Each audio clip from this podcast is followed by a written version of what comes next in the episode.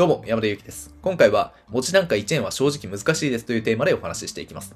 これから Web ライターとして稼いでいこうと思って、ネットとかで情報収集を進めていくと、いくら初心者でも文字単価0.1円とか0.2円とかは搾取案件だから、そういう案件は受けないようにしましょうと。じゃあどういう案件を狙えばいいのかっていうと、文字単価1円以上の案件を狙っていきましょう。初心者でも全然これくらいの単価を受注できるんで、っていうようなアドバイスを目にすることがあると思うんですよ。で、今回のテーマになにもなっているので、僕が何を言いたいかっていうのはわかると思うんですけど、まあ、改めてここで結論を言わせてもらうと、初心者にとって文字単価1円は難しいっていうか、実はかなりハードルが高いことなんですよっていう話です。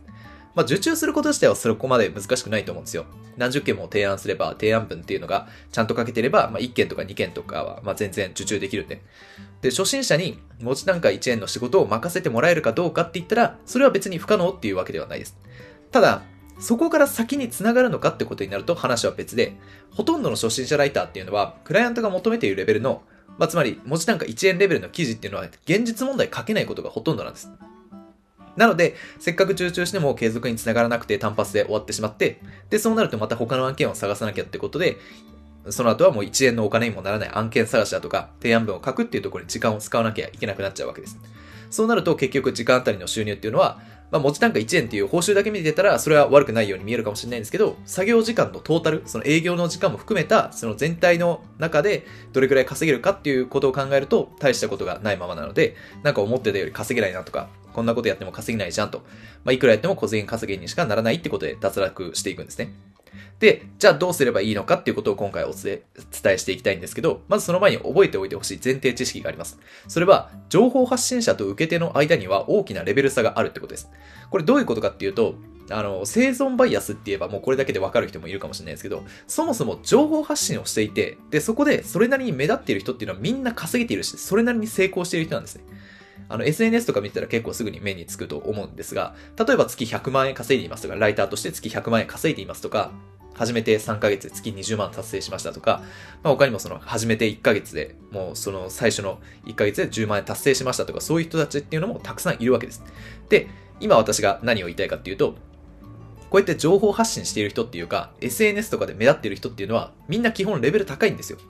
まあ、そりゃそうですよね。ライターやってみたけど自分は稼げなかったみたいな人っていうのは、たとえその情報を SNS とかで発信したところで、その情報に対して、その他の人がもっとその失敗した話を聞かせてくださいっていうことにはならないですし、その情報を失敗したっていう情報を発信してる人も、自分が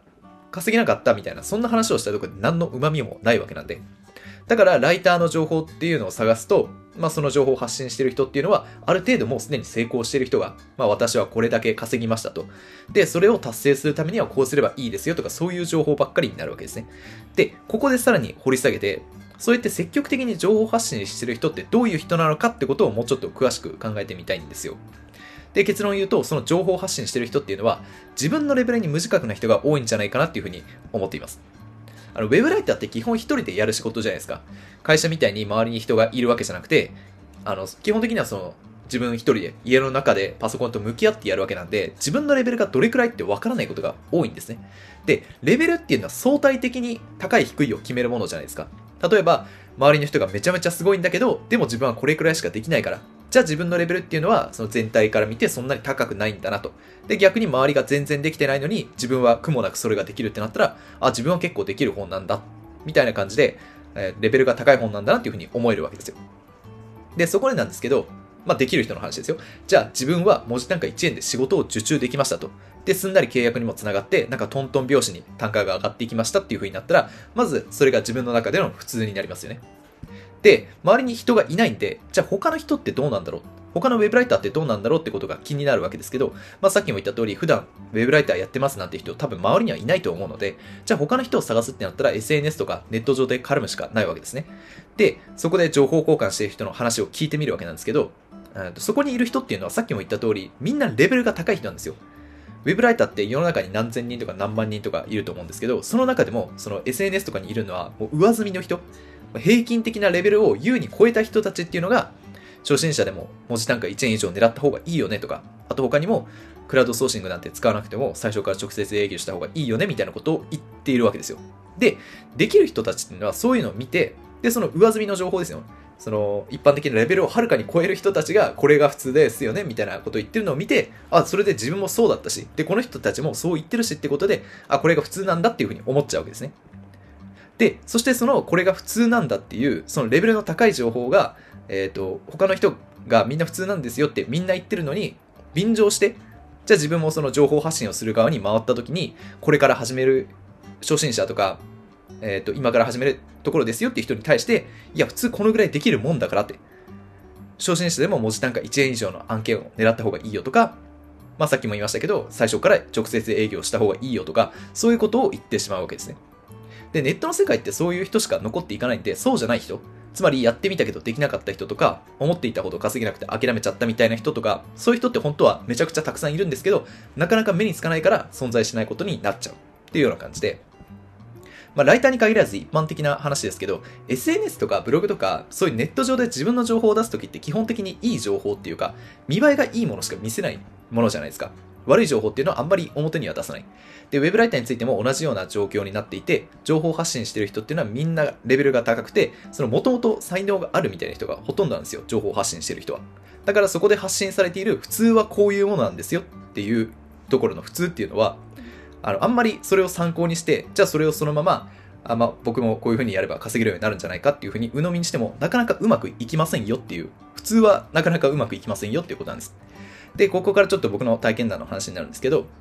まあ、僕も今こそこうやってブログとか YouTube とかで情報発信しているわけなんで、じゃあお前はどうなんだっていう風に思われるかもしれません。で、えー、実際どうだったかっていうと、僕は月10万を達成するまで半年以上かかっちゃいまして、しかもこれって副業でやってたわけじゃなくて、会社を辞めて専業でライターだけやってて、もう朝から夜まで作業して、それで月10万達成するまで半年以上かかってるんで、正直才能があるかって言われたら微妙なところっていうか、その SNS とかで見かけるようなすごいライターと比べたら全然大したことはないと思うんですよ。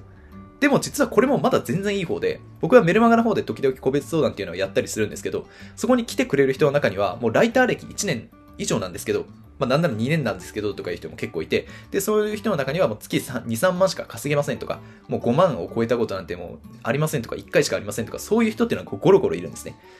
で、厳しいこと言うんですけど、これが現実なんですよ。もしあなたが、もうこれから始めるところだとか、もしくは始めたばかりで、その SNS の情報とかを見て、3ヶ月で月20万とか30万とか、そういうのを達成している人を見て、じゃあ自分もこの人と同じようになれば、同じように成果が出るだろうっていうふうには思わない方がいいです。それっていうのは、例えるなら、プロ、プロのスポーツ選手のスーパープレイみたいなのを見て、自分もこれやってみようみたいに取り組んでみるみたいなものなんで、それっていうのは平均的なレベルの人がいきなり真似をするのはかなり無理があるって場合が多いです。で、ここで文字単価の話に戻るんですけど、まあ、さっきも言った通り文字単価1円以上を狙おうって言ってるのはそもそもそれを発信してる人のレベルが高いことが多くてその人にとっては普通かもしれないんですけど実際問題一般的なレベルの人には難しいってことが多いですなので僕はよく最初はどれくらいの単価を目安にすればいいですかって言われた時に文字単価0.5円以上を狙おうって言ってます。これはあくまで経験則なんですけど、まあ0.5円以上であれば悪質な案件も少ないですし、続けていれば単価も、単価が上がる見込みも十分にあったりとか、あとやっていればある程度スキルが求められたりとか、やっていればそのスキルが身につくような案件だったりするので、そういう案件を狙いましょうっていうふうに言ってるわけですね。で、それに、クライアントの期待も文字単価0.5円くらいだったらあんまり高くないんで、それを超えるのが比較的簡単って意味でも、まずはそこから始めようっていうふうに言っています。あと、さらに言うと、実はライティングの腕次第では、最初から文字単価1円以上の案件を狙うよりも、むしろ0.5円くらいから始めた方が、高単価を維持しやすいってことも結構あるんですよ。これどういうことかっていうと、まず前提から説明するんですけど、そもそもクラウドソーシングで募集されているあの案件の単価って、どれも基本的に低めに設定されてるんですよ。で、それはなんでかっていうと、まずはお試しで発注してるから。実力がわからない相手にいきなり高い報酬っていうのは出せないので、まずは低めに、えー、低めの報酬で発注しておいて、で、継続を続ける中で、ちゃんと実力があるっていうふうに確認できたら単価を上げて、上げようみたいな、そういう戦略を取っているわけなんですね。つまり、文字単価1円で募集されている案件っていうのは、実際のところ1.5円とか2円とか、それくらいの実力を求めているってことがあるんです。もともと才能がある人で、その報酬に見合う実力がありますよっていうことだったら、最初から文字単価1円以上に絞ってもいいかもしれないんですけど、そのレベルに見合わない普通の人っていうのは、一般的なレベルの人っていうのは、最初に言った通り、いきなり文字単価1円の案件なんて受注したところで、継続につながらなくて単発で終わっちゃうことがほとんどなんですね。でも、0.5円とかそのぐらいの案件、やや低めのあの報酬の案件だったら、クライアントのライターに対する期待値っていうのもそもそも低いので、それを超えるのが簡単なんです。するとどうなるかっていうと、持ち単価1円の案件を単発であの、こなしていくよりも、0.5円とか低めでもいいから、まずは継続につなげて、で、そこから単価を上げていってってやった方がむしろ稼げるんですね。で、こうやって単発じゃなくて継続案件を持てるってことになれば、その、新しく営業先を探す必要もないので、しっかりお金が発生する作業にだけ集中できますし、で、ついでに言うと、最初から文字単価1円の案件と、最初は低めで0.5円とかで受けた案件、で、そこから上げた案件に比べたら、その、最初は低めの案件の方が仕事自体の難易度も低い傾向にあるんですよ。だから難しい仕事で文字単価1円っていうのをやるよりもその0.5円とかのレベルが低めの案件というか仕事に求められる難易度がちょっと低めなんだけど継続につなげて文字単価1円に上げてもらいましたみたいなそういう案件の方が仕事自体も楽なんであのこなしやすいスピードをっていうか量をこなしやすいみたいなことがあって稼ぎやすいっていうこともあるんですよ。ということで今回最後と今回の内容を簡単にまとめると、まず実際のところ初心者に文字単価1円っていうのは実はハードルが高いんですよと。で、それはなんでかっていうと、情報発信してる人はみんなレベルが高くて、ネットで見かける普通っていうのと、現実問題としての普通っていうのは全然違うものだからってことですね。なので、いきなり文字単価1円っていうところにこだわるんじゃなくて、まずは、えー、と文字単価0.5円以上の案件も見てみると。で、そこから段階的に単価とスキルを上げていった方がいいですよっていうのが今回の内容でした。